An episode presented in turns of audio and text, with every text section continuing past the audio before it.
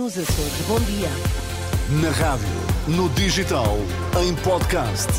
Música para sentir, informação para decidir.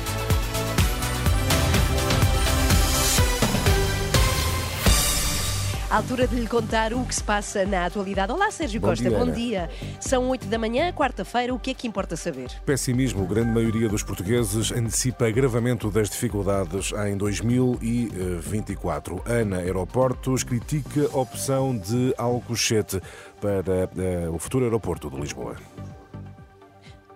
Então, e no Desportos, João Fonseca, bom dia. Olá Inês, bom dia. Porto entra hoje em campo no Estoril para defender o título conseguido a época passada na Taça da Liga. Estão nesta altura 8 graus em Lisboa, 5 no Porto, 14 em Faro, 1 grau apenas na Guarda, 10 em Beja. Vamos lá às notícias. A edição é de Sérgio Costa. Há um elevado grau de pessimismo entre os portugueses. A grande maioria, 83%, antecipam um agravamento das condições de vida em 2024, tendo em conta a inflação.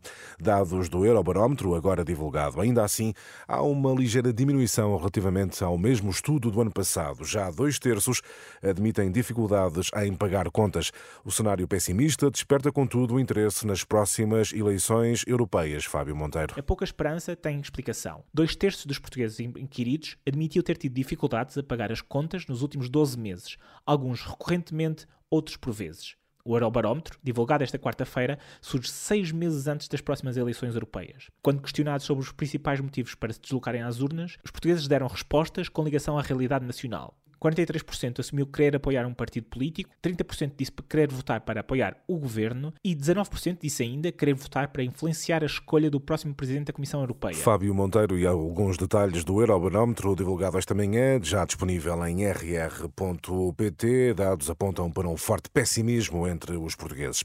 O próximo governo vai ter de decidir se quer um aeroporto maior do que o de Frankfurt ou se quer construir hospitais. Os contribuintes vão ter de pagar a envolvente a um aeroporto em Alcochete ou Vendas Novas quando há opção Montijo a custo zero para o Estado. Estas críticas são do presidente da ANA Aeroportos, depois de ser conhecido o relatório preliminar da Comissão Técnica Independente.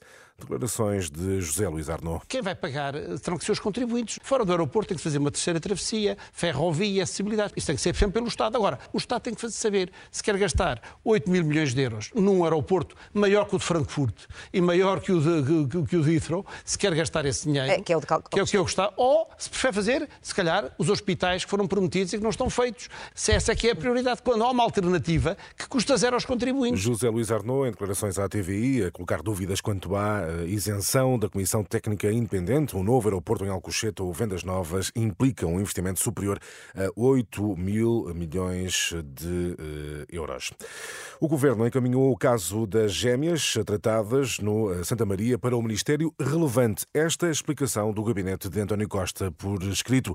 Perante as dúvidas levantadas pelo Presidente da República quanto à atuação do Governo neste caso, o gabinete do Primeiro-Ministro garante ter agido à semelhança do que faz habitualmente ao remeter o assunto para o Ministério da Saúde. Resposta por escrito do gabinete de António Costa à CNN. Já Lacerda Salles, na altura Secretário de Estado da Saúde, nega ter solicitado qualquer consulta ou feito pressão para que as gêmeas fossem prioritárias. Nenhum secretário de Estado, nem ninguém, tem poder para marcar consultas, como é óbvio, eh, nem para influenciar ou violar eh, quer a consciência, quer a autonomia de qualquer médico. As garantias de Lacerda Salles, ex-secretário de Estado da Saúde. Médio Oriente, 250 alvos do Hamas atingidos nas últimas horas. As forças de defesa de Israel revelam ter atingido centenas de terroristas e infraestruturas do eh, movimento palestiniano.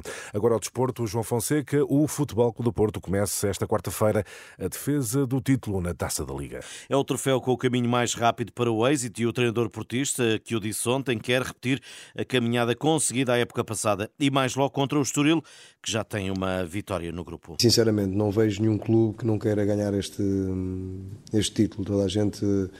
eh, porque eu acho que um título é um título. E é o caminho mais curto para se ganhar um título é esta taça da Liga, a verdade é essa. Eh, nós temos, eh, fazemos quatro jogos eh, e podemos ganhar um título, é? Por isso, eh, este clube vive disso, este clube vive de, de títulos e não vejo como desvalorizar a taça da Liga.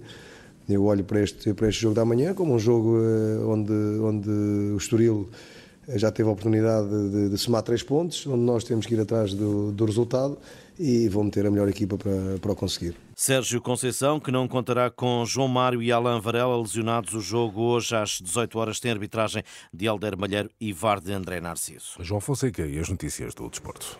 E nesta quarta-feira, Sérgio, vamos regressar ao tema da violência doméstica e é em particular sobre as mulheres, porque surgem agora alertas sobre a forma como essa violência é também exercida nas redes e nos média. exatamente. Repara que cerca de 90% dos deepfakes são de mulheres e os média podem contribuir para a culpabilização da vítima. São alertas que saem do Uncover, o primeiro estudo transdisciplinar abrangente sobre violência sexual nas paisagens mediáticas portuguesas. Liliana Carona.